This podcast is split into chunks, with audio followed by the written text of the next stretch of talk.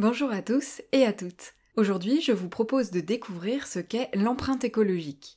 Chaque année, les médias se font le relais du jour du dépassement, c'est-à-dire le jour où les humains ont utilisé toutes les ressources que la planète produit en un an.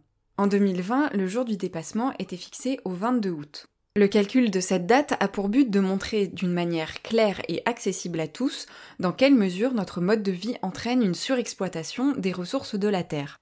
Mais derrière le jour du dépassement se trouve une notion un peu plus complexe, l'empreinte écologique. Elle a été imaginée en 1990 par deux chercheurs de l'Université de Colombie-Britannique, Mathis Wackernagel et William Rees.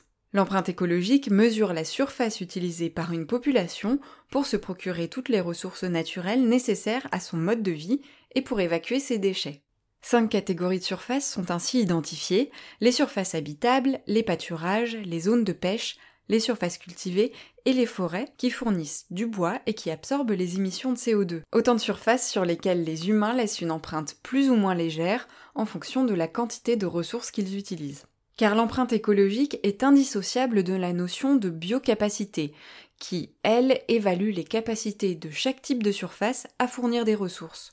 Par exemple, la capacité d'une forêt à fournir une certaine quantité de bois. Le détail de ce calcul est technique et est plutôt destiné aux ONG, aux gouvernements et aux chercheurs.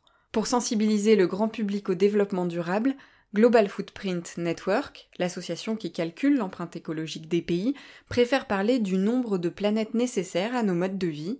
Par exemple, elle considère qu'il faudrait presque trois planètes Terre si tous les êtres humains consommaient autant de ressources naturelles que les Français.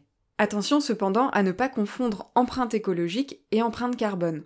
Même si cette dernière entre dans le calcul de l'empreinte écologique, elle correspond uniquement aux émissions de gaz à effet de serre.